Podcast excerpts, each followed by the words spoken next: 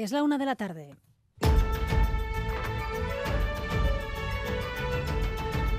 Crónica de Euskadi con María Cereceda.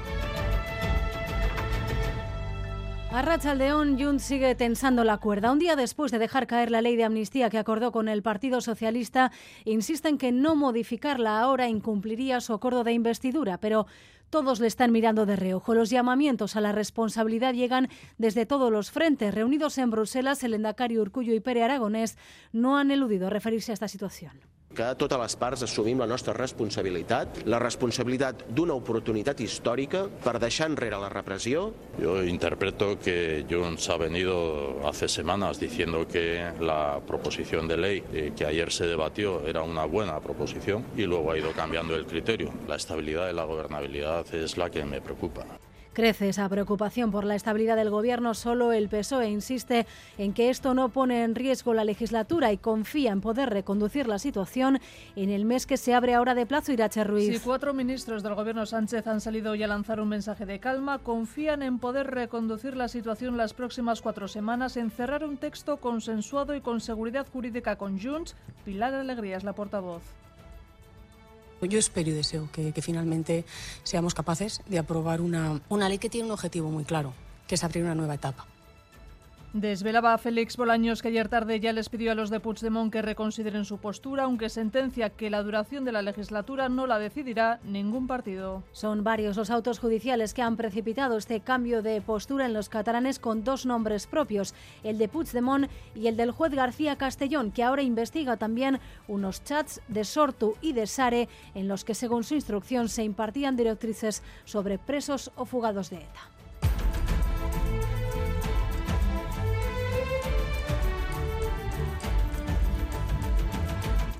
Y el Consejo de Coordinación Tributaria estudia ya una propuesta del Departamento del Gobierno Vasco de Vivienda para modificar su fiscalidad. Se trata de reducir las deducciones por compra de vivienda y de incrementar las del alquiler. Rodrigo Manero. Sí, el Gobierno Vasco, el consejero Iñaki Arriola, cree que hay que cambiar el actual sistema para adaptarse mejor a las necesidades de la sociedad. Esto es, aumentar las deducciones que reciben las personas que viven de alquiler y los propietarios de esos pisos si los ofrecen a precios razonables y reducir las que se dan por compra de vivienda, limitando de 36.000 a 18.000 euros el crédito fiscal global para nuevos compradores. La propuesta ha sido trasladada ya a las tres diputaciones que dicen que la van a analizar. Por cierto que es 31 de enero, cierre de mes y dato del Euribor que ha bajado ligeramente. La rebaja beneficia a quienes revisen su cuota semestralmente, que son los menos. Seguirán pagando más quienes la revisan anualmente. Y hoy también esperamos conocer el informe semanal del impacto de las enfermedades respiratorias en Euskadi. Si los datos mejoran, la mascarilla podría volver a dejar de ser obligatoria en los centros sanitarios. Navarra ya ha anunciado que levanta esa obligatoriedad el próximo lunes, aunque esta seguirá siendo recomendable. Y ya se lo adelantábamos ayer, Bilbao volverá a ser en 2026 sede del mejor rugby europeo. Acogerá las, las finales de la Champions y la Challenge Cup, dos de las competiciones europeas por clubes más destacadas en este deporte. La ciudad aún recuerda el buen ambiente y la gran cantidad de visitantes que supuso esa misma cita en 2018 y celebra su vuelta. Muchísimo ambiente. Estaban las calles llenas de gente. Todo lo que sea traer gente a Bilbao es invertir dinero aquí. Yo creo que es todo bueno para, para la ciudad. Me parece bien que vengan todas las cosas que sean para dar dinero, mejor, ¿no? El ambiente también, sí. La economía de aquí viene bien, para todo, para que se conozca Bilbao.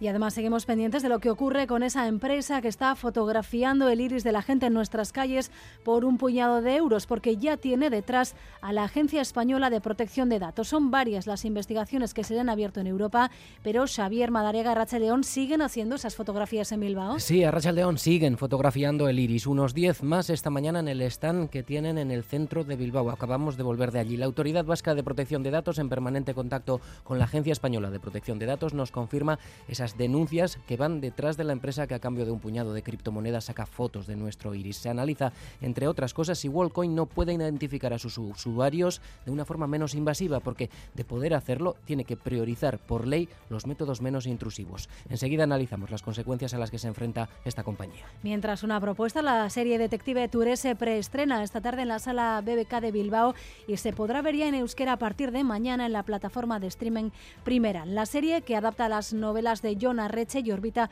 en torno a Touré, un inmigrante llegado a Bilbao desde Guinea que sale adelante como puede hasta alcanzar su vocación de detective. Thriller y comedia se funden en esta serie que tiene como protagonista a Malcolm Treviño Sité y que cuenta con actores locales como Loreto Mauleón, Unax Ugalde o Itziar Ituño. Rodada en el barrio de San Francisco de Bilbao, muestra la cara B de la ciudad. Es uno de los elementos más relevantes de Detective Tour. Lo explica su director Esteban Crespo.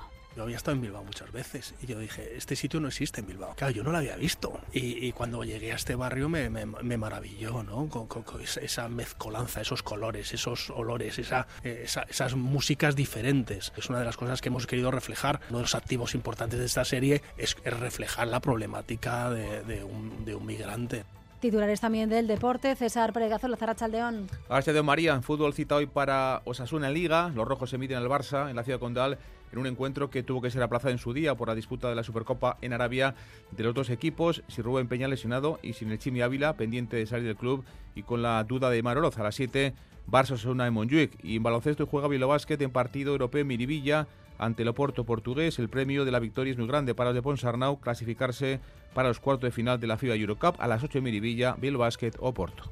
En cuanto al tiempo, hoy seguimos sin cambios y las temperaturas se mantendrán en valores similares a estos días. Eso sí, al final del día entrará algo más de nubosidad. A esta hora tenemos 17 grados en Donostia, 15 en Bilbao, 9 grados en Vitoria-Gasteiz, 8 en Pamplona y 14 grados en Bayona. Gracias por elegir un día más Radio Euskadi y Radio Vitoria para informarse.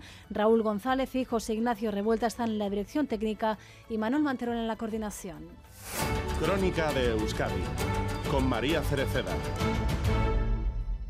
Junts per Catalunya no da un paso atrás tras dejar caer ayer esa ley de amnistía que había pactado con el PSOE por considerarla insuficiente. Insiste en la necesidad de modificarla ahora para que dé cobertura a todos los implicados. Esquerra, defensor de esa norma y muy crítico ya con Junts por su papel en Madrid esta legislatura, le pide responsabilidad Iracha Ruiz. Sí, el partido de Puigdemont sigue acaparando el protagonismo y las críticas, pero lejos de aflojar da otra vuelta de tuerca. Le advierte al Partido Socialista de que la base del acuerdo de investidura recogía que la ley no debía dejar al margen de la amnistía a ningún implicado. Si no hay una norma integral y si falla la base, adelanta Jordi Turull que no hará falta negociar el resto. si no es mou d'aquí i no vol que hi hagi una llei allò blindada, que sigui integral i eh, d'aplicació immediata, no està complint el que nosaltres vàrem acordar. Añadía el secretario general de Junts, en RACU, que no es una amenaza, sino una apelación a la negociación. Por su parte, el presidente de la Generalitat de Esquerra le exige responsabilidad. Seguiremos trabajando, pero repito, no debería ser puesta en riesgo uh, esta ley y, por lo tanto, hago un llamamiento a la responsabilidad de todas las partes. Pera Aragonés mostraba además su apoyo al parlamentario que ha decidido instalarse en Suiza. Rubén Wagensberg está investigado en la causa del tsunami y teme ser juzgado a la vista, dice, de la falta de garantías del proceso que se está llevando a cabo en la Audiencia Nacional. Los llamamientos a la responsabilidad a Junts llegan desde todos los frentes a ese lado del bloque de investidura. Los partidos vascos reiteran su apoyo a Cataluña, su acompañamiento a las formaciones independentistas en ese camino, pero le recuerdan que no conviene dar alas a quienes quieren dinamitar esa ley y la legislatura y no a Iglesia. Sí, H. Bildu no lo oculta. Le habría gustado que la ley saliera ayer aprobada. Desde el respeto a la decisión de Junts, la formación teme que esto dé aire a quienes quieren acabar con la legislatura. Merche Ispurúa, esta mañana en Boulevard. Partimos del respeto, ¿no? Si hay una fuerza catalana que considera que se deben introducir nuevos cambios, lo respetamos y esperamos que, pronto se pueda aprobar una ley de amnistía amplia, con todas las garantías, con todo el alcance, pero también es cierto que creemos que no, lo que no podemos hacer es dar ninguna oportunidad a quienes por tierra, mar y aire están intentando sabotear y boicotear la ley de amnistía, y lo hacen para que descarrile esta legislatura. Cree que en esta legislatura será necesaria mucha altura de miras y responsabilidad de todas las partes. En la misma línea, el PNV que confía en el acuerdo en este tiempo que se abre ahora para pactar un nuevo texto, porque la alternativa a este gobierno es uno de derecha y extrema derecha, lo decía el diputado Miquel Legarda también en Radio Euskadi. Yo creo que finalmente que se llegará a un acuerdo porque la alternativa es mucho peor. Si cae el gobierno, pues claro, una mayoría que se pudiera vislumbrar es una mayoría del Partido Popular con vos, que creo que no interesa a nadie de los que promocionan y apoyamos este proyecto. Legarda considera además que la clave del acuerdo puede estar más en un asunto semántico que de contenido, por lo que lo ve factible. Crece también la preocupación por la estabilidad del Gobierno. La legislatura debe seguir adelante. Por una cuestión formal de plazos no pueden convocarse aún nuevas elecciones, pero preocupa la forma y las cosas que puedan sacarse adelante a partir de ahora. Lo decía el endacario Urcuyu desde Bruselas, donde participaba en ese encuentro con Aragones. En todo caso, sea que la legislatura siga adelante, la gobernabilidad, la estabilidad de la gobernabilidad es la que me preocupa. No es una cuestión que necesariamente esté vinculada a una disolución de las Cortes y una convocatoria de elecciones generales que probablemente no sea posible en este momento, en estas condiciones. Los otros grandes interpelados esta mañana, el ala socialista del Gobierno hace mientras un llamamiento a la calma. Confían en poder reconducir esta situación en el mes que se les abre ahora de plazo. Madrid y Sarbaza. A pesar del revés en la votación de ayer, desde el Gobierno quieren despejar cualquier duda sobre la estabilidad de la legislatura. Así de contundente ha sido el ministro de la Presidencia y Justicia, Félix Bolaños, esta mañana en la SER. Bueno, pero es que la legislatura no la decide ningún grupo político. La duración de la legislatura la decide el presidente del Gobierno y por eso vamos a estar tres años y medio gobernando. Pero si algo quedó ayer en evidencia en el hemiciclo es que los pilares de la estabilidad del bloque de investidura pasan por Junts. El Gobierno tiene ahora dos retos enfrente. Sacar la ley de amnistía adelante y el gran examen, los presupuestos, las cuentas generales del Estado tienen que negociarse con los grupos para que consigan la luz verde de la Cámara Baja y eso también implica de nuevo a Junts. En este caso, el Gobierno tampoco se muestra preocupado. Ministra de Hacienda, María Jesús Montero. Tenemos nuestras cuentas en vigor y la voluntad de este Gobierno es aprobar unas nuevas cuentas públicas. Todavía es prematuro conocer cuál es el planteamiento que va a ser Juncker Cataluña y, por tanto, nosotros vamos a seguir trabajando en pos de ese acuerdo y en pos del diálogo. El objetivo del Gobierno es sacar los presupuestos adelante este primer trimestre del año, antes de marzo. Por lo pronto, la tramitación de la ley de amnistía ya se ha retrasado un mes. Veremos si esto condiciona los tiempos de la aprobación de los presupuestos.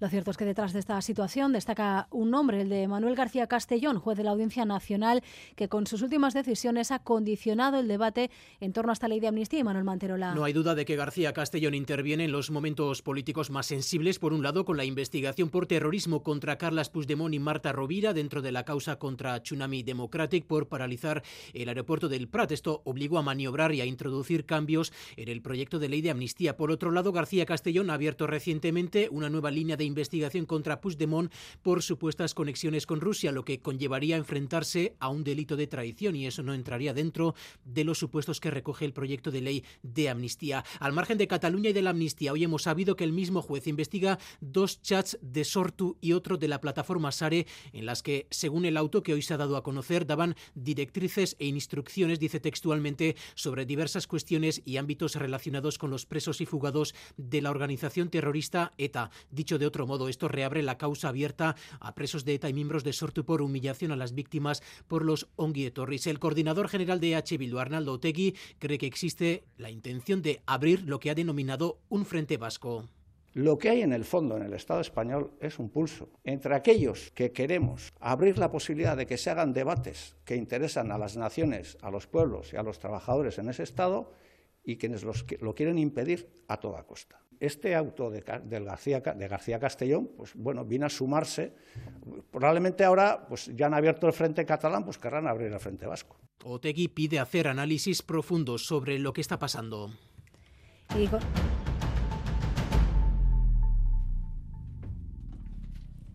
con... Esta marejadilla en Madrid, en Galicia, empieza este viernes la campaña electoral. Serán los primeros en votar tras los acuerdos de investidura y la deriva que la legislatura está tomando. Por primera vez en las encuestas hablan de la posibilidad de un cambio de gobierno que pasaría por una coalición Benega-Pesega. Nuestra enviada especial Nerea Sarriegui ha hablado con ellos. Nerea Rachaldeón. Arracha sí, en la sede del Bénega en Santiago nos recibe su director de campaña Rubén Cela. Define estas elecciones como las más abiertas en los últimos años.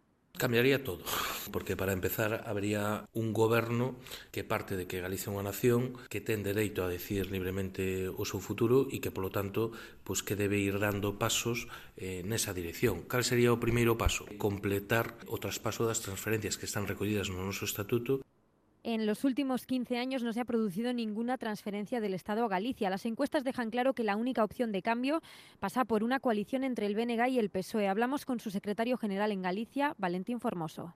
compartimos sin ningún tipo de complejos un proyecto social de progreso y no compartimos para nada pues una aspiración soberanista. Nunca se habla de eso. La colaboración con una fuerza nacionalista de izquierdas que priorice la parte de progreso nunca va a ser un problema para el Partido Socialista de Galicia. La clave, insisten, será la participación.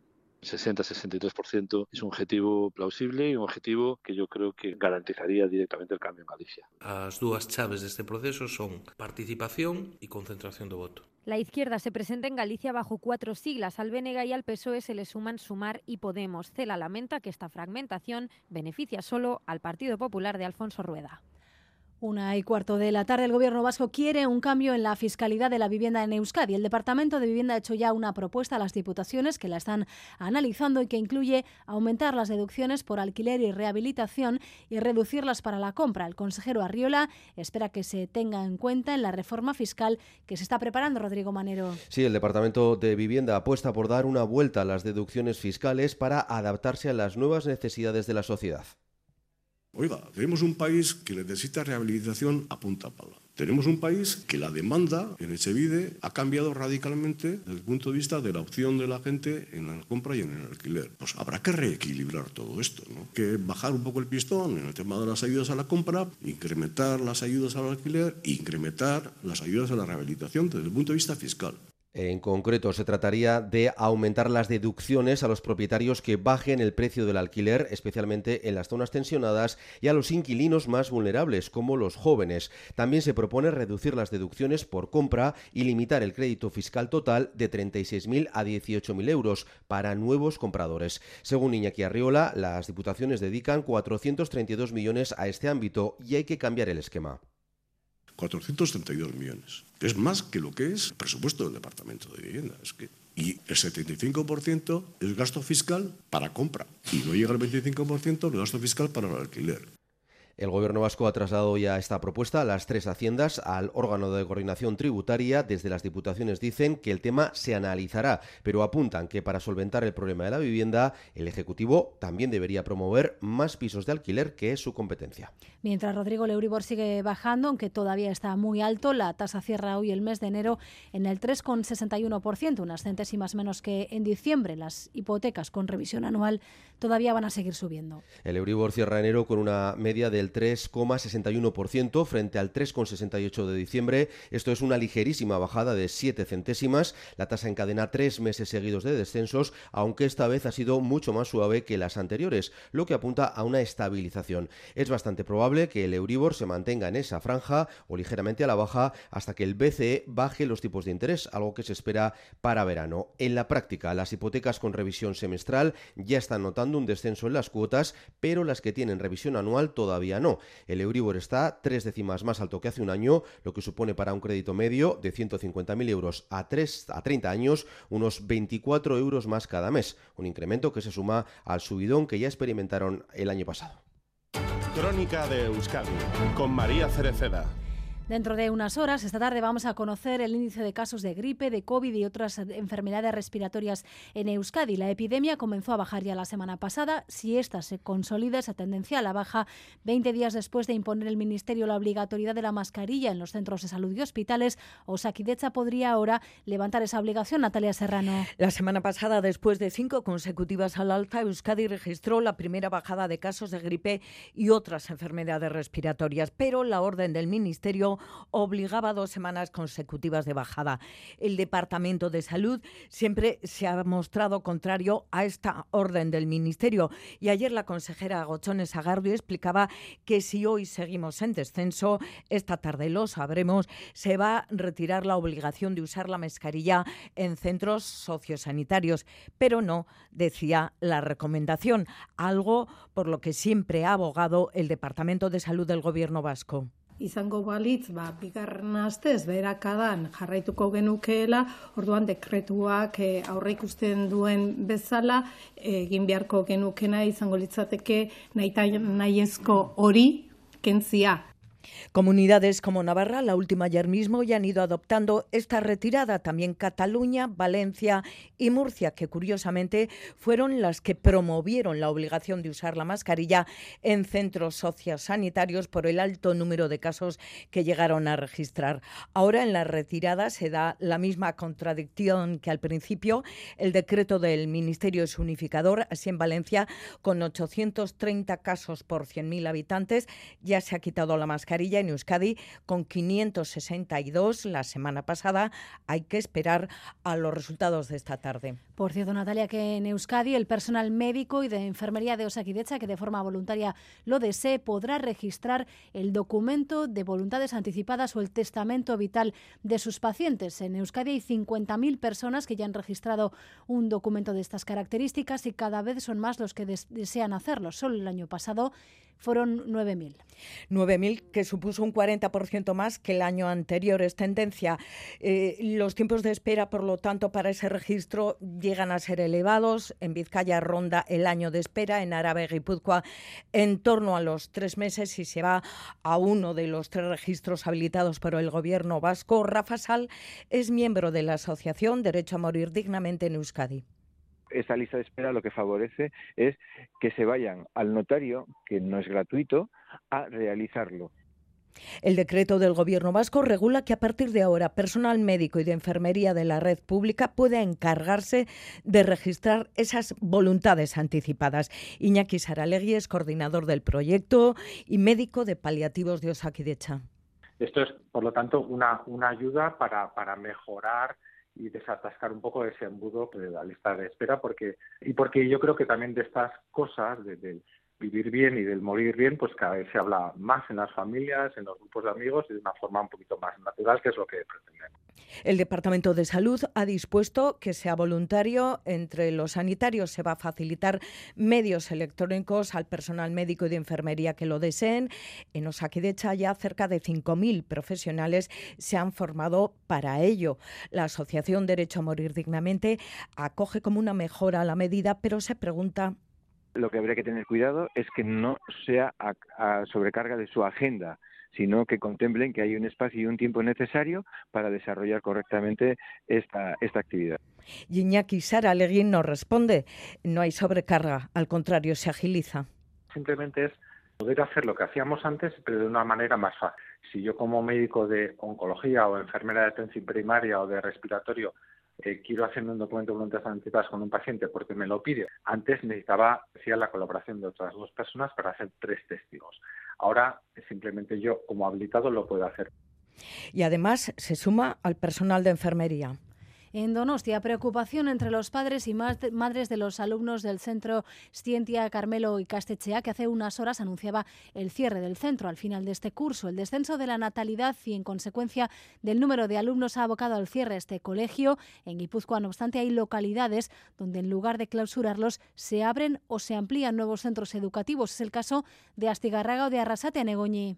Astigarraga encabeza en los últimos años la lista de localidades con una tasa de natalidad más alta, no solo de Guipúzcoa, sino también de Euskadi. La construcción de una importante cantidad de vivienda de nueva promoción ha animado a los jóvenes de la zona a trasladarse a esta localidad y a formar allí una familia. Y eso se nota también en Astigarraga Coerri Escola, que ha tenido que abrir nuevas líneas en varios cursos. Además, hay un proyecto en marcha para la construcción de un centro de secundaria.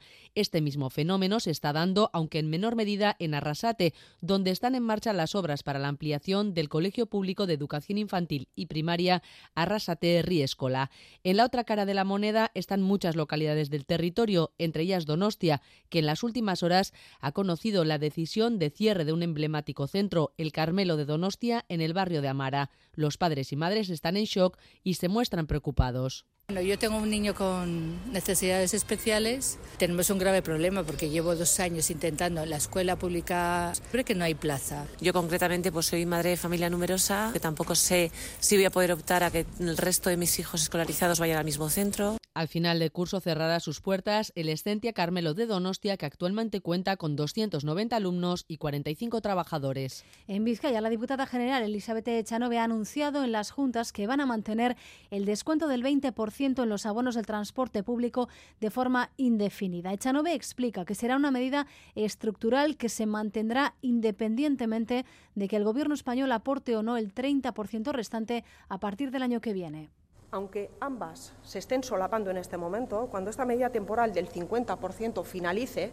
la Diputación seguirá aplicando el 20% en los títulos temporales y seguiremos avanzando también en la mejora del sistema de transporte público sin pagar trasbordos, con menos zonas de tarificación, con mejores frecuencias y con recorridos y con una gestión más eficiente y armonizada entre los diferentes operadores se mantendrá esa rebaja en los abonos mensuales, matizaba. Y el Endacari Urcullo y el presidente de la Generalitat, Pere Aragonés, lo decíamos antes, participan hoy en el Parlamento Europeo en una jornada sobre el derecho de autodeterminación. Antes han mantenido una reunión tras la que han mostrado su sintonía. Aragonés ha prestado su apoyo al protocolo para las naciones sin Estado que Urcullo presentó ayer a los comisarios europeos. Bruselas, Amaya, Portugal, Arrachaldeón.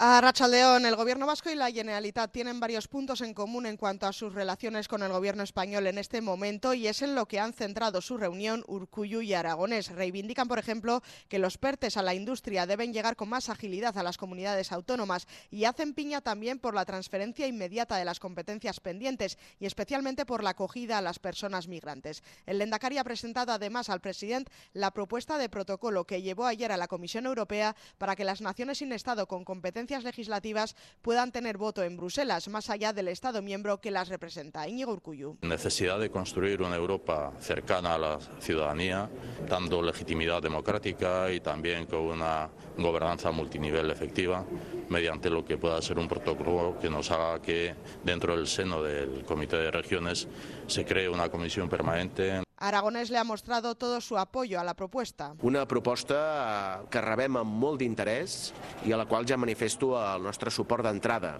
que és que... Esta tarde Urcullo y Aragonés vuelven a coincidir en una jornada sobre el derecho de autodeterminación en la Unión Europea. Y el Departamento de Empleo ha firmado hoy con un centenar de instituciones, de agentes sociales, económicos y educativos un pacto por el empleo con el que pretenden seguir mejorando las condiciones de trabajo en Euskadi en la próxima década. Nerea Prieto. Sí, el documento recoge cinco ejes y diez compromisos que asumen los firmantes para hacer frente a una cambiante economía que, decía la vicelendacari Idoia Mendía, requieren de nuevas políticas de empleo compartidas. Estamos abriendo una nueva era en el empleo que exige una alianza estratégica como la que suscribimos en este acto. Es nuestro compromiso de respuesta colectiva a los grandes desafíos de país que sea el detonante de unas nuevas políticas de empleo compartida. El objetivo de este pacto es abordar la revolución económica con mayor igualdad, competitividad y calidad en los puestos de trabajo y por eso mismo insistía Mendía en la necesidad de firmar esta alianza estratégica que la ciudadanía tiene que saber que este camino lo vamos a seguir recorriendo juntos, que las instituciones necesitamos la implicación de todo el tejido productivo y económico y de todos los agentes sociales, que solos no vamos a ningún sitio. De momento se han unido a este pacto social por el empleo 97 instituciones y entidades, pero aún podrían seguir sumándose muchas más. Y Bilbao va a volver a ser en 2026 sede del mejor rugby europeo. Acogerá las finales de la Champions y de la Challenge Cup, las dos competiciones europeas por clubes más destacadas en este deporte. La villa todavía recuerda el buen ambiente y la gran cantidad de visitantes también que supuso esa misma cita en 2018 y ahora está ya celebrando su vuelta Natalia Díaz. Arrachaldeón será la segunda vez que Bilbao acogerá este evento deportivo que se recuerda como uno de los grandes. Hace seis años estas finales de rugby europeo dejaron 37 millones de euros. Atrajeron a 60.000 visitantes, más de la mitad aficionados extranjeros. Los hoteles colgaron el lleno total. Esperan que se repita. Desde Destino Bilbao nos cuenta su presidente Joseba Goirigo Izarri cuando hay estos este tipo de eventos deportivos influirá en mucho qué equipos llegan a la final, pero sabemos que va a tener un fuerte tirón, con lo cual, recordando los datos que tuvimos ya hace años con el rugby, esperamos que simplemente con, con igualarlo sería maravilloso, con lo cual no deja de ser más que una magnífica noticia. Gran noticia también para los bilbaínos que recuerdan sobre todo el ambiente que se vivió esos días. Me gustó mucho. Sano, es, es ambiente sano. Muchísimo ambiente, muy bueno. Estaban las calles llenas de gente. ¿Y es bueno que vuelva? Por supuesto, todo lo que sea traer gente a Bilbao es invertir dinero aquí. Todas las cosas que sean para dar dinero, mejor, ¿no? El ambiente también, sí. La economía de aquí viene bien, para que se conozca Bilbao, para todo. Veremos si se repite también ese récord de asistencia todavía hoy no superado en San Mamés, repleto, rozando los 53.000 aficionados. Y en las próximas semanas se van a terminar las obras del TAB en Guipúzcoa que ejecuta el Gobierno vasco. El consejero de Transportes ha dicho que en breve se completará el último tramo Astigarraga-Hernani y que después habrá avances en la fase de la superestructura, las vías y la catenaria que dependen ya de Adif. Iñaki Arriola asegura que toda la Y está entrando en su fase final, aunque aún quedan años para que entre en funcionamiento ya que sea una isla. Tampoco frivolicemos con las cosas. La finalización de la Y vasca podrá continuar el tren hacia Madrid. Habrá tramos que serán tren, ese tren irá a alta velocidad y habrá el tramo hasta que no se acabe Vitoria-Burgos que irá a velocidad estándar. Pero, en fin, sin duda, los tiempos de desplazamiento entre Bilbao, Vitoria, a Madrid se van a recortar ostensiblemente. Porque los trenes tienen capacidad de cambio de ancho.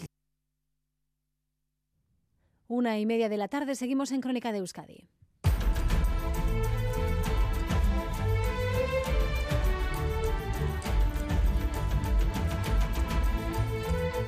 Actualizamos la previsión del tiempo con Euskalmet, Jaione Munarri, Sarrachaldeón. Caixo Arrachaldeón, la tarde se presenta soleada, cielos eh, prácticamente despejados y las temperaturas máximas se quedarán sobre los 17 o 18 grados en la vertiente cantábrica y se acercarán a los 15 grados en la vertiente mediterránea. Será al final del día cuando al litoral podría entrar nubosidad de tipo bajo desde el mar.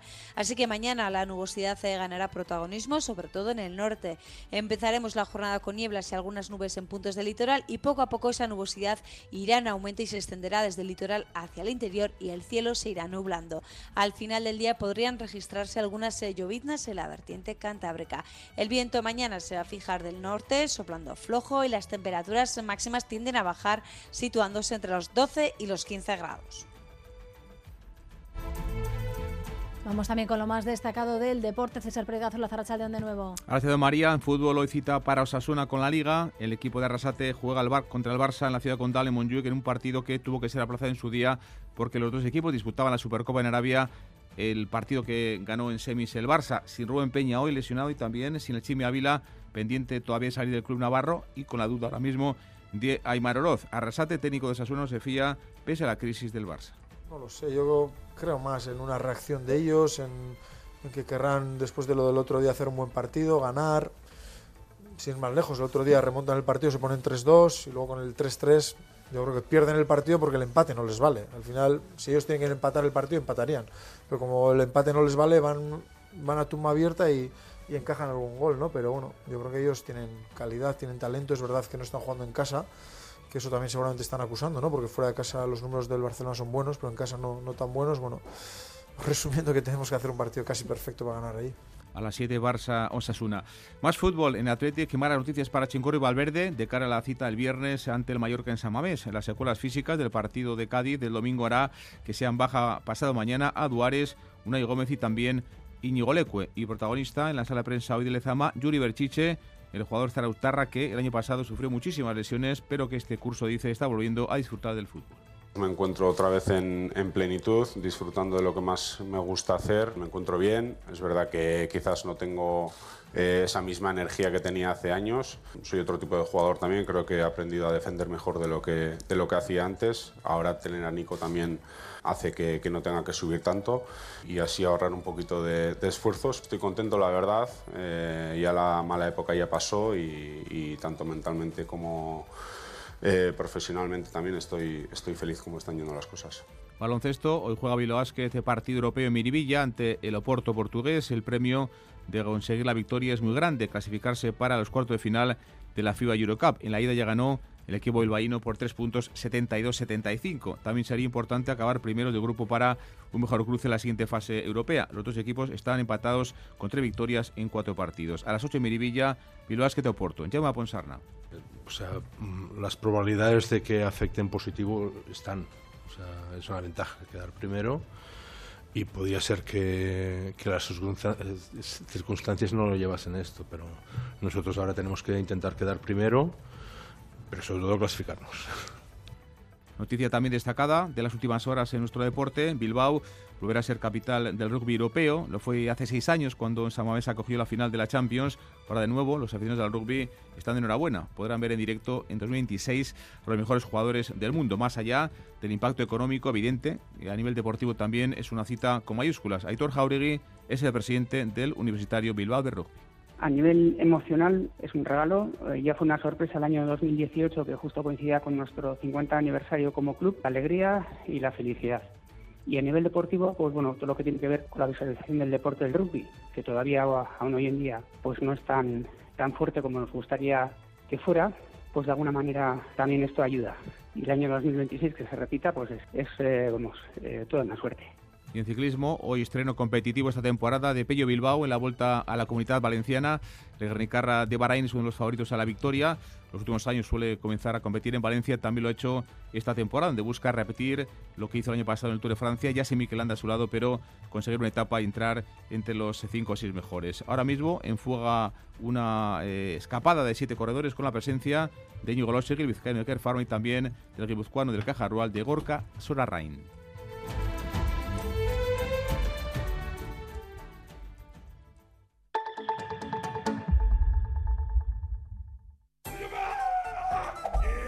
Este es Xiaolin, especialista de cine en artes marciales. O lo que es lo mismo, especialista en repartir. Todo el día así.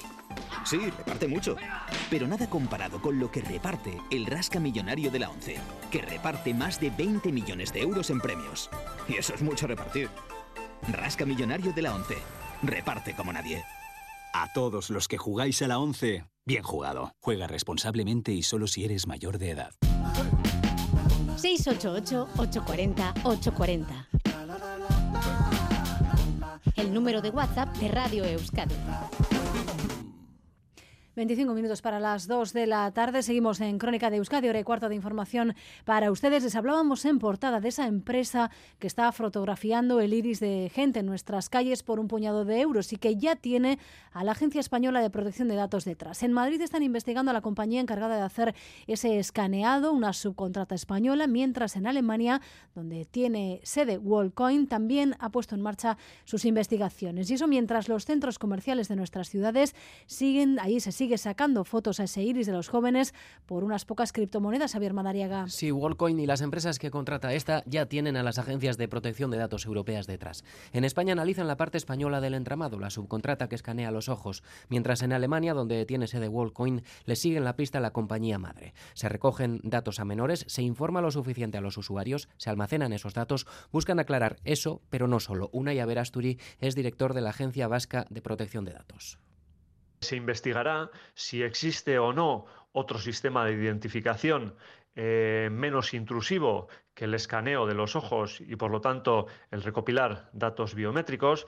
Advierten, la empresa está obligada a usar los métodos menos invasivos posibles a la hora de identificar usuarios. Si las investigaciones concluyen que hay infracciones graves, la multa puede ser de 20 millones de euros o el 4% de la facturación. Mientras tanto, Wallcoin, con su promesa de una economía más justa, sigue captando iris. No, no nos informan de mucho, nos dice este joven senegalés que se ha traído a un amigo a inscribirse. Las noticias en torno a las denuncias que pesan sobre la empresa no parecen inquietar mucho aquí a la gente. Para nada. Cuanto más lo investiguen, mejor. Y si encuentran algo malo, pues que lo digan. Solo esta mañana han caído 10 iris más en el estanque Wallcoin tiene en el centro de Bilbao. Y así la compañía ya lleva más de 3 millones en 120 países distintos. Seguimos hablando de tecnología, de Telepathy, el nuevo producto del multimillonario Elon Musk. Su anuncio de que ha implantado por primera vez un chip inalámbrico en el cerebro, en el cerebro de un humano ha generado inquietud y curiosidad y también cierta incredulidad en la ciudadanía. Hemos preguntado esta mañana a alumnos universitarios sobre el camino que se abre para conectar el cerebro directamente a un ordenador o a un teléfono móvil. Aritza Aguirre nos trae sus respuestas. En general, no se creen por ahora que un chip implantado en el cerebro descifre las señales de las neuronas y transmita nuestro pensamiento. Un paso más del ser humano, ¿no? Que me parece un poco distópico, en plan un capítulo típico de Black Mirror. Da miedo. Bienvenidos y sirve en el ámbito sanitario para que personas con daños cerebrales puedan romper barreras y avanzar, por ejemplo consiguiendo la movilidad que les falta en brazos o piernas. Eh, yo creo que en un futuro puede ayudar a personas discapacitadas y que puede ser muy útil para la sociedad. Pero ante todo una preocupación, el control que ejerce la nueva tecnología. Nos meten esos avances y nos esconden también como un tipo de control. Lo hacen como para encubrir un control. Todavía califican como ciencia ficción el camino inverso que pueda abrir este innovador avance, la posibilidad de conectar el cerebro con el móvil para que te llegue la información de Internet directamente al pensamiento o hacer ejercicios, por ejemplo, matemáticos propios de una calculadora. ¿Hay quien le ve utilidad en estos tiempos de exámenes? Sería bastante más fácil copiar que los profesores, pues sería un dolor de cabeza más para ellos. Pero en general impera la crítica. No sé, pensamos menos. Cada día el cerebro se vuelve más perezoso y eso es lo que va a hacer, es convertirnos simplemente en una máquina más. Que no estás pensando por ti mismo, estás pensando ya por un dispositivo. De un anuncio que aún está por contrastar, procesar y verificar para que sea ciencia. Una y 40 minutos de la tarde en Navarra, la comisión para, recoger, para reconocer a las víctimas por actos de motivación política ha recibido 41 solicitudes en su primer año de andadura. Entre ellas, las de las familias de Ángel Berrueta o Miquel Zabalza han solicitado el reconocimiento como víctimas. Todas las solicitudes están tramitando, pero de momento ninguna se ha resuelto todavía, según ha explicado hoy en el Parlamento Martín Zabalza, presidente de esa comisión y director general de Memoria y Convivencia del Gobierno de Navarra, Jan Arangoa. De las 41 solicitudes que la Comisión tiene sobre la mesa, 10 corresponden a personas fallecidas cuyas familias piden el reconocimiento de víctimas. 13 solicitudes responden a personas que han sufrido torturas o malos tratos y 18 son de personas que denuncian haber sufrido daños físicos y o psicológicos.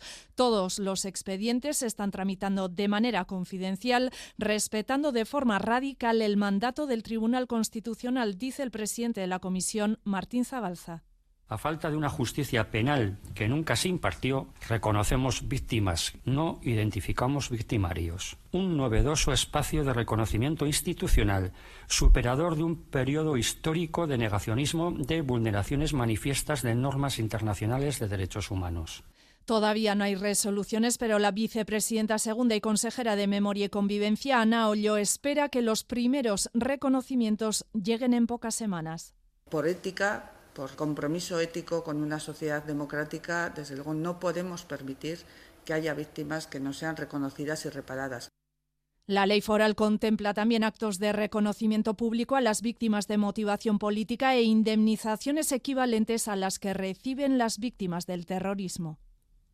Y en Gasteiz el ayuntamiento pospone el proyecto para levantar en Puente Alto un centro de interpretación del queso Idiazábal. Así lo ha adelantado a Radio Vitoria el director del Centro de Estudios Ambientales, Aitor Zulueta, asegura que la fuerte inversión y el alto riesgo que entraña obliga a repensar ese proyecto, Miquel Saez. Sí, en junio del año pasado se daba a conocer el proyecto Idiazábal Mendisca, que contemplaba construir en, construir en Puente Alto, junto al Anillo Verde de Gasteiz, un centro de interpretación del queso Idiazábal. La propuesta incluía construir un edificio edificio semienterrado que además del museo acogería también el Consejo Regulador y habría también una actividad ganadera y de quesería. El presupuesto total ascendía a 7 millones de euros. Ahora, seis meses después de su, de su presentación, el Ayuntamiento de Gasteiz ha decidido aparcar el proyecto para repensarlo. Aitor Zuleta es director del Centro de Estudios Ambientales del Ayuntamiento de Gasteiz. El proyecto de Puente Alto es un proyecto de riesgo, es un proyecto económicamente muy ambicioso, pero que pensamos que se tiene que repensar. Exige una inversión muy fuerte y después eh, exige apostar por un modelo que no se ha testado. Entonces vamos a, digamos, ir de manera más tranquila. Mientras tanto, lo que sí se ha decidido es trasladar el Consejo Regulador de la Denominación de Origen Protegida de Azabal desde su actual sede en Arcaute a la Casa de la Dehesa de Olarizu su traslado a la Casa de la Dehesa, a las instalaciones municipales. En estos momentos estamos con las cuestiones logísticas de cómo podemos acogerles, allí tenemos espacio suficiente, han visitado el emplazamiento, les gusta, les interesa.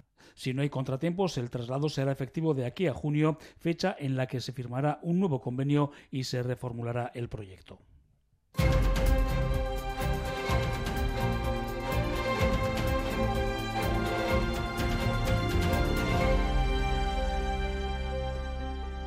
Estamos en la víspera de un Consejo Europeo extraordinario en Bruselas y en distintos estados de la Unión se multiplican hoy las protestas de los agricultores. Hay movilizaciones en Francia, en Alemania, Italia, Polonia, Bélgica y Rumanía en una lista que crece cada semana. Oscar Pérez, Arrachaldeón. Arrachaldeón, en la Feria Agrícola de la ciudad de Verona, varios cientos de tractores y agricultores se han movilizado hoy ante la presencia del ministro de Agricultura. Pero no solo allí, este miércoles hay protestas en otras cuatro regiones de Italia, las más agrícolas. Los agricultores han cortado autopistas y entrado también al interior de algunas ciudades haciendo sonar sus bocinas.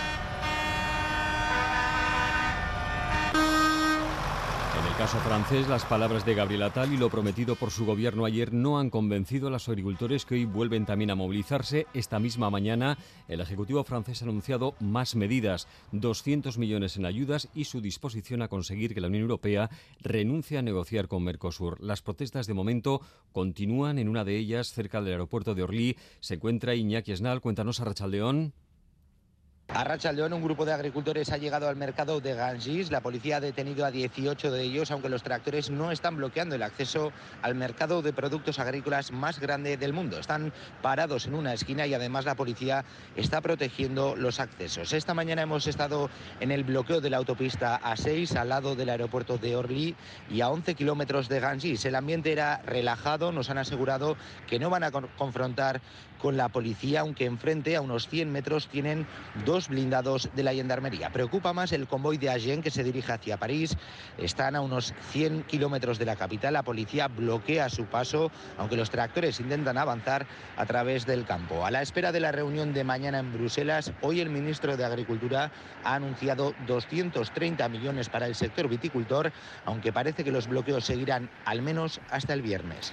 Pues las protestas de los agricultores empiezan a tener sus efectos. La Comisión Europea ha anunciado este mediodía que va a llevar a la cumbre del Consejo Europeo en Bruselas varias propuestas, Oscar. Sí, entre ellas citan prolongar de nuevo durante un año el no cumplimiento de la obligación de mantener en barbecho un 4% de las tierras. Se podrá, por tanto, cultivar en ellas en este 2024. También va a proponer en la reunión de mañana establecer límites a las importaciones agrícolas de Ucrania. Son las primeras sesiones de Bruselas que buscan, dicen, calmar los ánimos. By taking uh, the stabilizing action, we can help alleviate the pressure. Aliviar la presión que están sufriendo los agricultores europeos, ha dicho el vicepresidente Sefcovic. Las medidas que propone la Comisión deberán ser ratificadas mañana por el Consejo y por el Parlamento Europeo más adelante. Eso será mañana. Hoy en Bruselas se reúnen los ministros de Defensa de la Unión Europea. A su entrada, el alto representante para la política exterior, Josep Borrell, ha asegurado que en 15 días esperan tener en marcha la operación de vigilancia en el Mar Rojo. Sí, hay gobiernos como el español que han dicho que no van a participar en esa misión, que busca incrementar la vigilancia en la zona ante los ataques de los hutíes, pero Borrell espera que no obstaculicen su puesta en marcha. And we are going to be very quickly. I hope that on the 17th Vamos a prepararla muy rápido y espero que el 17 de febrero pueda estar en marcha, dicho Borrell, que ha añadido que en esa reunión de los ministros de Defensa se va a concretar quién estará al mando y dónde se ubicarán los cuarteles generales de esta misión en el Mar Rojo. Mientras tanto, en Gaza el sonido hoy sigue siendo el de los últimos tres meses. Israel sigue bombardeando desde el aire y con artillería Han Yunis, la segunda ciudad de la franja. Las autoridades gazatíes denuncian que en las últimas 24 horas se han producido 150 muertos y más de 300 heridos. El total de víctimas desde el 7 de octubre roza ya las 27.000. Desde Jerusalén nos informa Miquel Ayestarán, Arrachaldeón. A Rachaldeón, una delegación de Hamas ha sido invitada a El Cairo para discutir una nueva propuesta de alto el fuego en Gaza. Un miembro del gabinete de guerra israelí ha declarado que el borrador del acuerdo es difícil de tragar, pero que quizás sea la última oportunidad para sacar con vida a los cautivos que permanecen en la franja. Son unos 136, según la cifra ofrecida por Israel. Los combates son duros en Han Yunis, donde el ejército ha asaltado esta mañana el hospital de Al-Amal. Según denuncia la Media Luna Roja, junto al Nasser, son los únicos centros médicos operativos en esta ciudad. Israel ordena la evacuación al sur, a la misma frontera con Egipto, pero allí las condiciones de vida son inhumanas. La lucha se intensifica y el ejército confirma por primera vez que utiliza agua de mar para inundar túneles de Hamas. Y mientras tanto, anoche en Nueva York, el secretario general de la ONU se ha reunido con las delegaciones de los países que han retirado la ayuda a la Agencia de los Refugiados Palestinos. Antonio Guterres ha explicado cómo están llevando adelante las investigaciones para aclarar la posible implicación de algunos trabajadores en los ataques de Hamas y ha tratado de convencerles de que recuperen la financiación que han suspendido. No hay una alternativa, ninguna organización puede sustituir la capacidad, habilidad y conocimiento de la población de Gaza de UNRWA, ha dicho en Nueva York la encargada de la ONU para la coordinación de la ayuda a la franja. Y algo se ha podido mover en esa reunión porque la embajadora de Estados Unidos en Naciones Unidas ha mostrado una actitud conciliadora y ha dicho que su país no descarta retomar la financiación. We need to see fundamental uh, changes before we can resume providing uh, funding directly to UNRWA. And as you know, Tenemos que ver importantes cambios antes de que reanudemos la financiación, pero eso no impide que reconozcamos el gran trabajo que hacen, ha dicho esta noche la embajadora. Son 16 los estados que han anunciado la suspensión de sus aportaciones económicas a UNRWA. Y además, atentos en las próximas horas a Argentina, el Congreso inicia allí el debate del proyecto de ley Omnibus con la que el gobierno de Javier Milei busca de regularizar la economía y acometer reformas estructurales. Los diputados van a debatir durante más de 30 horas, un día después de que la justicia declarase la invalidez constitucional de su pretendida reforma laboral. El portavoz del gobierno Milei cree que no debe haber problema para que ahora esa ley salga adelante. Y efectivamente los temas económicos no son parte de la discusión en este momento y entendemos que no debe haber ahora ninguna traba para que la ley se apruebe. ¿no? La discusión era esa, lo sacamos de la discusión entendemos que tiene que correr su curso normal eh, de aprobación en lo que respecta al trámite legislativo. Habrá que ver si esa ley tiene los suficientes respaldos, ya que la formación política del presidente Milei está en minoría, necesita por tanto de los apoyos de otros grupos. Todo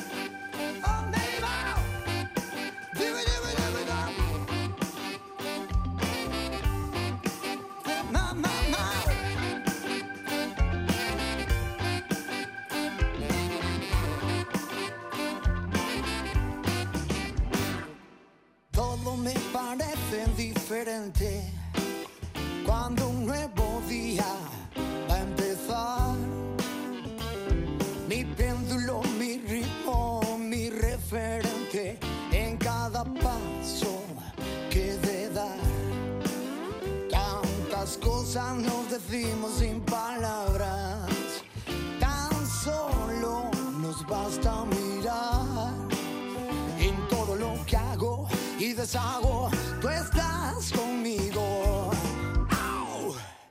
A la par.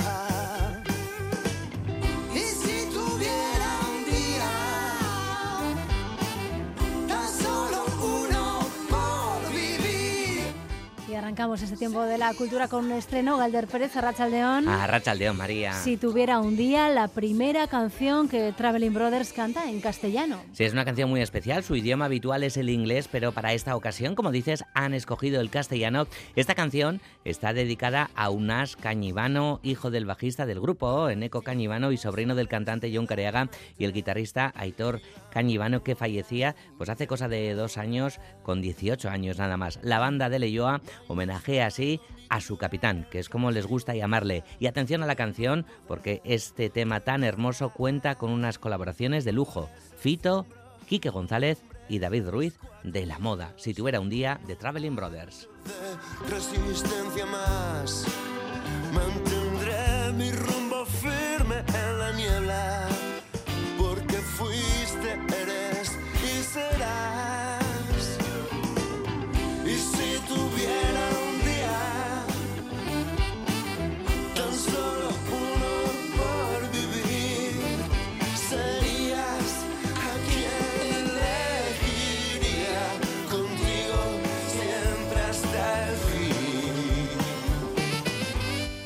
Momento ahora de repasar más noticias de la actualidad cultural que comienzan con una nueva ficción de esta casa. Sí, Touré Detective A deja ya de ser un misterio. Sí, este soy yo. Y aunque no lo parezca, soy el mejor detective de la ciudad. Hasta que tengas papeles, hay que pasar desapercibido. Ponte recto, coño, que eres una salchicha. Ser del Athletic, decir agur, carcasco, caixo. ¿Su oficina es un puticlub? Detective Touré, que se preestrena hoy en la sala BBK, a partir de mañana va a estar disponible en la plataforma Primeran. Sí, podremos ver eh, los capítulos en euskera, los tres primeros capítulos de esta serie que adapta las novelas de John Arreche, las vivencias del detective Touré, que es un buscavidas que reformula su vida de forma diaria hasta encontrar su vocación de detective. El papel protagonista recae en Malcolm Treviño Sid, que nos explica así cómo ha abordado su personaje. Y Touré, lo digo mucho, ¿no? Que Touré no es Colombo, no es, no es Jessica Fletcher, es un tío pues, muy normal que de repente tiene tanta intuición y tanta inteligencia que es capaz de resolver casos. Él lo intenta, pero es patoso, es, es, es, es entra con el pie izquierdo, es como un elefante en una cacharrería, yo qué sé, él, pero acaba resolviendo cosas. Es un poco Mr. Bean y Sherlock Holmes.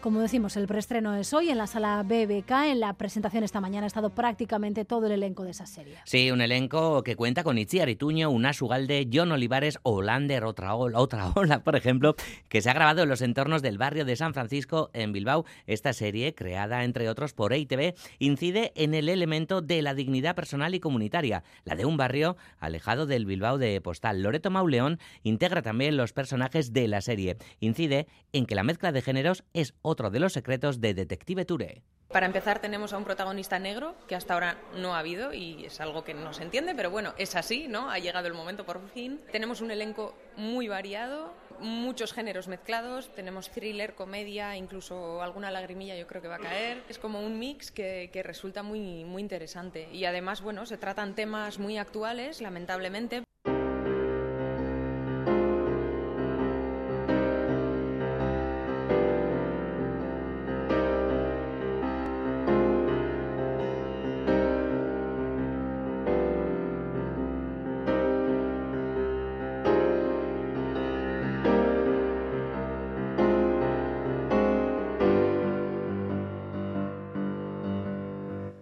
El Teatro Arriaga acoge hoy el espectáculo Chori Cantasale de la mano del doctor en literatura Alexander Guruchaga y la pianista Joana Ochoa de Laiza. Se trata del primer espectáculo del año del ciclo Música eta Literatura Euskaras Chori Cantasale. Se basa en el disco libro homónimo que acerca el universo musical y poético de Xavier Lete desde una perspectiva más profunda. El espectáculo propone un paréntesis, una breve pausa en la vida cotidiana para adentrarse en la obra de Lete y emocionarse una vez más con sus palabras y con su música. El público va a disfrutar de reinterpretaciones de las canciones de Lete, melodías de su gusto, poemas conocidos y otras canciones desconocidas. Alex Gurruchaga. Susmoa daukagu batzuetan, ba, abestu bai, eta kantuei buelta asko eman bai, baina ez dugula demorari gartzen pixkat gerditu eta pentsatzeko ze kantatzen ari garen, eh? edo ze irakurtzen ari garen. Eta guk hori proposatu nahi dugu, pixkat bueltatzea imaginario komun horretara, baina gelditu gaitezen pixkat letren atzean, zertzegoen, doinuen atzean,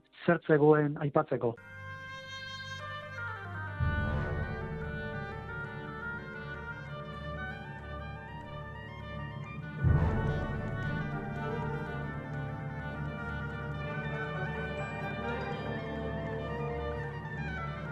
Otro concierto para hoy, el de la Banda Municipal de Música de Vitoria, que ofrece a partir de las 7 de la tarde en el Teatro Principal su cuarto concierto de esta temporada. Y dedicado exclusivamente a la música. Por ello, el concierto lleva por título Solo. Y es que recordamos que a lo largo de esta temporada cada recital gira en torno a una de las siete artes. Hoy toca la música, la grande, para la banda. El concierto va a estar dirigido por el director de la Banda Municipal de Música de Gasteiz, Luis Orduña. Y la formación va a interpretar por por primera vez las tres piezas del repertorio de hoy y entre ellas está Legacy, una obra para oboe compuesta por Óscar Navarro que va a ser interpretada por el solista José Antonio Masmano. Esta última pieza supone un gran reto para el oboísta por su alta exigencia técnica y musical. Así lo cuenta el propio músico. La velocidad es extrema pero bueno, también hay otra, otra complejidad, como puede ser el fiato, digamos, la, respiración. Hay frases también muy largas, entonces en, en algún momento incluso pues, te tienes que ayudar de técnicas extendidas, como puede ser respiración continua.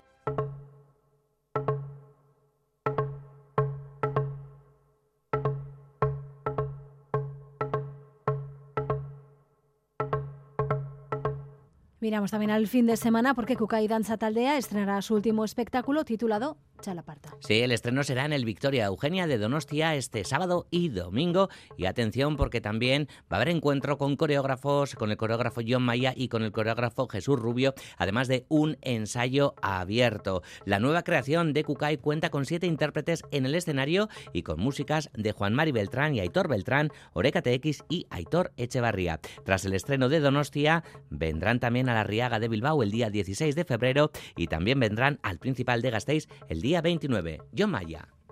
Chalaparta creo que ha sido un grandísimo reto, tanto creativo como interpretativo. Eh, son siete los intérpretes que la representan, y digo intérpretes porque durante todo este proceso, además de bailar, de trabajar con la chalaparta, con la voz, han tenido que hacer un trabajo muy, muy completo. La chalaparta como instrumento, por un lado, sí tiene esta cosa ancestral y muy terrenal, pero tiene esa cosa de vanguardia también, muy acorde en la línea de trabajo de Kukai.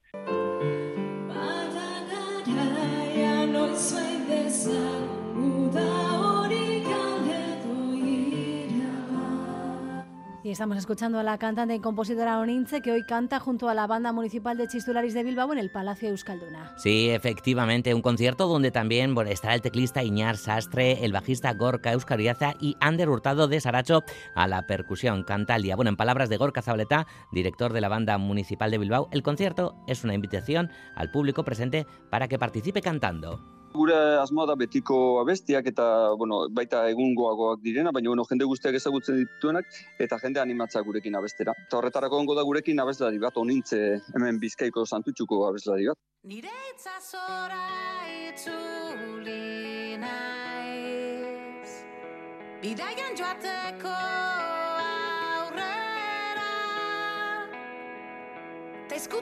Y cerramos con Sea Maíz, que acaba de anunciar un paso importante a nivel internacional. Pues fíjate, compañera, que se van a Estados Unidos y a México. Después lo vamos a contar en cultura.eus. Qué maravilla, quien lo pillara. Gerarte María. Venga, más en cultura.eus a partir de las 3, Gerarte Galder.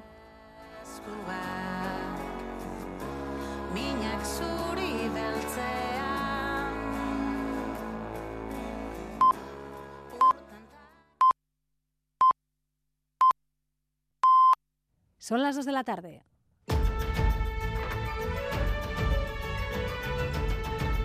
Crónica de Euskadi con María Cereceda. Gracias por elegir un día más Radio Euskadi y Radio Vitoria para informarse. En los próximos 15 minutos vamos a tratar de condensar para ustedes lo más destacado de esta jornada que pasa por la resaca de la votación ayer en el Congreso de la ley de amnistía, una tramitación paralizada y Junts que no da un solo paso atrás. Un día después de dejar caer ese proyecto que había acordado con el Partido Socialista, insisten que no modificarlo ahora incumpliría su acuerdo de investidura, pero lo cierto es que todos les miran de reojo. Esquerra Republicana, defensor de esa norma y muy crítico con Junts por su papel en Madrid en esta legislatura, les pide responsabilidad Irache Ruiz. Si Junts no cede y le advierte al Partido Socialista de que la base del acuerdo de investidura recogía que la ley no debía dejar al margen de la amnistía a ningún implicado, si no hay una norma integral y si falla la base, adelanta Jordi Turull que no hará falta negociar el resto. Bé, si no es mou d'aquí i no vol que hi hagi una llei allò blindada, que sigui integral i eh, d'aplicació immediata, no està complint el que nosaltres vàrem acordar. Matizaba el secretario general de Junts en RACU que no es una amenaza sino una apelación a la negociación. El presidente de la Generalitat de Esquerra le exige responsabilidad. Seguiremos trabajando, pero repito, no debería ser puesta en riesgo uh, esta ley y por lo tanto hago un llamamiento a la responsabilidad de todas las partes. Pera Aragonés mostraba además su apoyo al parlamentario que ha decidido irse a Suiza. Rubén Wagenberg está investigado en la causa del tsunami y teme ser juzgado a la vista, dice, de la falta de garantías del proceso que se está llevando a cabo en la Audiencia Nacional. Los llamamientos a la responsabilidad llegan de todos los frentes a su lado del hemiciclo. En ese bloque de investidura, los partidos vascos reiteran su apoyo a Cataluña, a las formaciones independentistas en este camino, pero le recuerdan también que no conviene dar alas a quienes quieren dinamitar la ley y la legislatura y no a Iglesia. Sí, a le habría gustado que la ley saliera ayer aprobada. Desde el respeto a la decisión de Junts, la formación teme que esto dé aire a quienes quieren acabar con la legislatura, lo decía Merche Ispurua en Boulevard. Partimos del respeto, ¿no? Si hay una fuerza catalana que considera que se deben introducir nuevos cambios, lo respetamos y esperamos que, que, pronto se pueda aprobar una ley de amnistía amplia, con todas las garantías, con todo el alcance, pero también es cierto que creemos que no, lo que no podemos hacer es dar ninguna oportunidad a quienes por tierra, mar y aire están intentando sabotear y boicotear la ley amnistía. Y lo hacen para que descarrile esta legislatura. Cree que en esta legislatura será necesaria mucha altura de miras y responsabilidad de todas las partes. En la misma línea, el PNV, que confía en el acuerdo en este tiempo que se abre para pactar un nuevo texto, porque la alternativa a este gobierno es uno de derecha y extrema derecha. Miquel Legarda. Yo creo que finalmente que se llegará a un acuerdo porque la alternativa es mucho peor. Si cae el gobierno, pues claro, una mayoría que se pudiera vislumbrar es una mayoría del Partido Popular con Vox, que creo que no interesa a nadie de los que promocionan y apoyamos este proyecto. Considera además que la clave del acuerdo puede estar más en un asunto semántico que de contenido, por lo que lo ve factible. Crece también la preocupación por la estabilidad del gobierno. La legislatura debe seguir adelante por una cuestión formal de plazos. Aún no pueden convocarse nuevamente elecciones, pero el Lendakari Urcuyu decía hoy desde Bruselas que le preocupa algo más. Yo interpreto que Junts ha venido hace semanas diciendo que la proposición de ley eh, que ayer se debatió era una buena proposición y luego ha ido cambiando el criterio. En todo caso, sea que la legislatura siga adelante, la gobernabilidad, la estabilidad de la gobernabilidad es la que me preocupa. No es una cuestión que necesariamente esté vinculada a una disolución de las Cortes y una convocatoria de elecciones generales que probablemente no sea posible en este momento, en estas condiciones. La otra gran interpelada esta mañana, la, la socialista del Gobierno, hace un llamamiento a la calma. Confían, dicen, en poder reconducir la situación en el mes que se abre ahora de plazo. Y Sarobaza. A pesar del revés en la votación de ayer, desde el Gobierno quieren despejar cualquier duda sobre la estabilidad de la legislatura. Así de contundente ha sido el ministro de la Presidencia y Justicia, Félix Bolaños, esta mañana en la SER. Bueno, pero es que la legislatura no la decide ningún grupo político. La duración de la legislatura la decide el presidente del Gobierno. Y por eso vamos a estar tres años y medio gobernando. Pero si algo quedó ayer en evidencia en el hemiciclo es que los pilares de la estabilidad del bloque de investidura pasan por Junts. El gobierno tiene ahora dos retos enfrente, sacar la ley de amnistía adelante y el gran examen, los presupuestos, las cuentas generales del Estado tienen que negociarse con los grupos para que consigan la luz verde de la Cámara Baja y eso también implica de nuevo a Junts. En este caso el gobierno tampoco se muestra preocupado. Ministra de Hacienda María Jesús Montero. Tenemos nuestras cuentas en vigor y la voluntad de este Gobierno es aprobar unas nuevas cuentas públicas. Todavía es prematuro conocer cuál es el planteamiento que va a hacer Juncker Cataluña y, por tanto, nosotros vamos a seguir trabajando en pos de ese acuerdo y en pos del diálogo. El objetivo del Gobierno es sacar los presupuestos adelante este primer trimestre del año, antes de marzo. Por lo pronto, la tramitación de la ley de amnistía ya se ha retrasado un mes. Veremos si esto condiciona los tiempos de la aprobación de los presupuestos.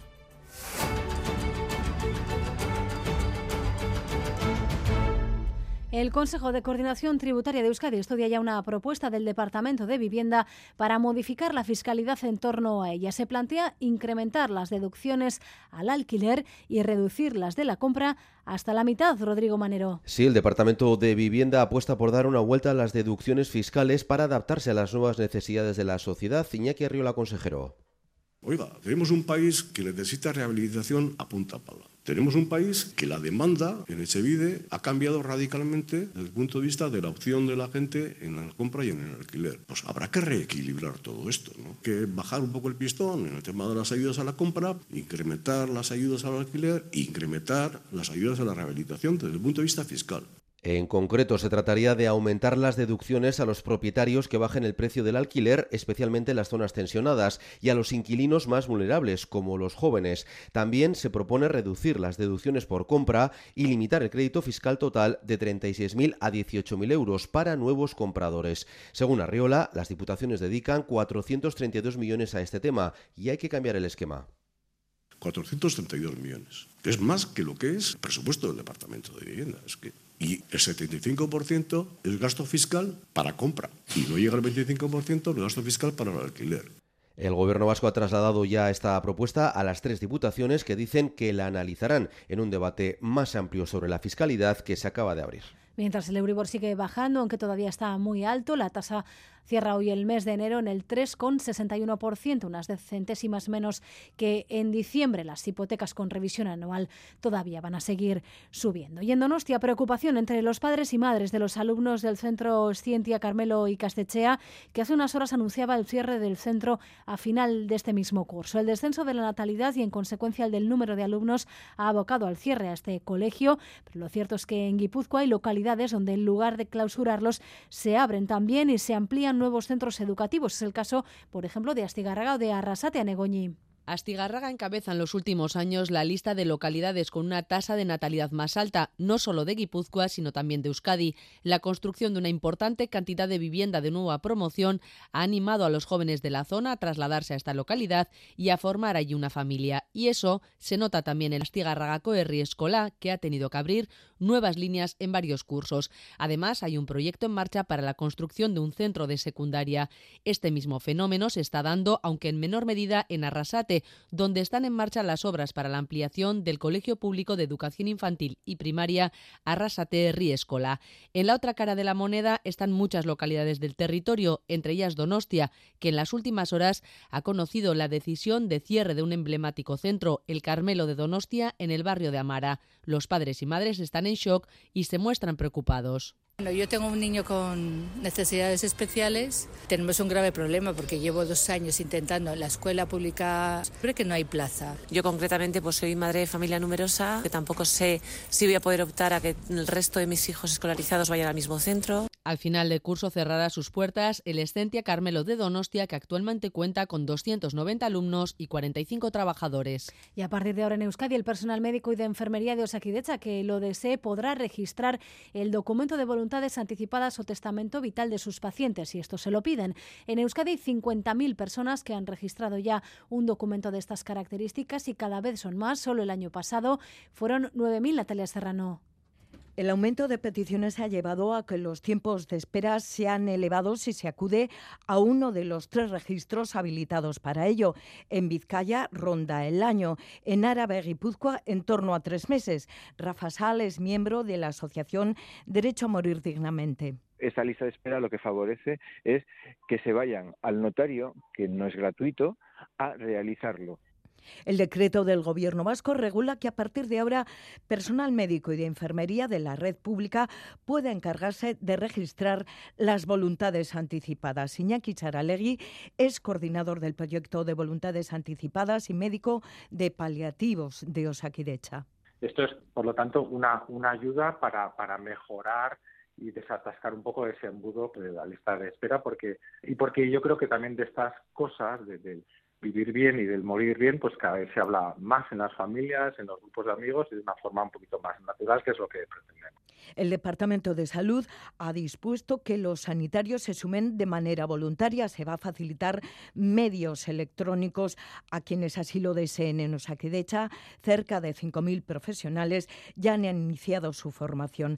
La Asociación Derecho a Morir Dignamente acoge como una mejora esta medida, pero se pregunta lo que habría que tener cuidado es que no sea a, a sobrecarga de su agenda sino que contemplen que hay un espacio y un tiempo necesario para desarrollar correctamente esta, esta actividad.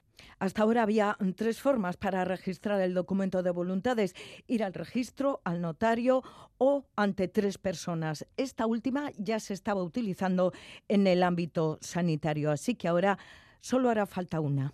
Simplemente es poder hacer lo que hacíamos antes, pero de una manera más fácil. Si yo como médico de oncología o enfermera de atención primaria o de respiratorio eh, quiero hacer un documento de voluntades anticipadas con un paciente porque me lo pide, antes necesitaba la colaboración de otras dos personas para hacer tres testigos. Ahora simplemente yo como habilitado lo puedo hacer. Y además se ha sumado al personal de enfermería. Y estamos además pendientes de lo que ocurre con esa empresa que está fotografiando el iris de gente en nuestras calles por un puñado de euros, porque ya tiene detrás a la Agencia Española de Protección de Datos. Son varias las investigaciones que se le han abierto en Europa, pero Xavier Madariaga Rachaldeón siguen haciendo esas fotografías en Bilbao. Sí, siguen sacando fotos y eso a pesar de que la Agencia Española de Protección de Datos investiga ya en qué condiciones se hace la cuestionada foto del iris. España y Alemania tienen investigaciones en marcha para contestar a muchas preguntas. Se recogen datos a menores, se informa lo suficiente a los usuarios, se almacenan esos datos, no tienen una alternativa menos intrusiva de identificar a los usuarios. Unai Verasturi es director de la Agencia Vasca de Protección de Datos. Nos explica las sanciones a las que se enfrenta WorldCoin. Puede llegar hasta los 20 millones de euros o el 4% del, bueno, del volumen que factura esta empresa el último el último año. Mientras tanto, las noticias en torno a las denuncias que pesan sobre la empresa no parecen inquietar mucho a los usuarios del stand que Wallcoin tiene en el centro de Bilbao. Para nada, cuanto más lo investiguen, mejor. Y si encuentran algo malo, pues que lo digan. Solo esta mañana han sido 10 iris más y así la compañía ya llega, lleva más de 3 millones en 120 países distintos y ya se lo estamos contando desde ayer, Bilbao va a volver a ser en 2026 la sede del mejor rugby europeo. Acogerá las finales de la Champions y de la Challenge Cup, dos de las competiciones europeas por clubes más destacadas en este deporte. Aún se recuerda en la villa el buen ambiente y la gran cantidad de visitantes que supuso esa misma cita en 2018 y ahora se celebra su vuelta Natalia Díaz. Arrachaldeón será la segunda vez que Bilbao acogerá este evento deportivo que se recuerda como uno de los grandes. Hace seis años estas finales de rugby rugby europeo dejaron 37 millones de euros. Atrajeron a 60.000 visitantes, más de la mitad aficionados extranjeros. Los hoteles colgaron el lleno total. Esperan que se repita. Desde Destino Bilbao nos cuenta su presidente Joseba Goirigoizarri cuando hay estos este tipo de eventos deportivos influirá en mucho qué equipos llegan a la final, pero sabemos que va a tener un fuerte tirón, con lo cual recordando los datos que tuvimos ya hace años con el rugby, esperamos que simplemente con, con igualarlo sería maravilloso, con lo cual no deja de ser más que una magnífica noticia. Gran noticia también para los bilbaínos que recuerdan sobre todo el ambiente que se vivió esos días. Me gustó mucho. Sano, es realmente sano. Muchísimo ambiente, muy bueno. Estaban las calles llenas de gente.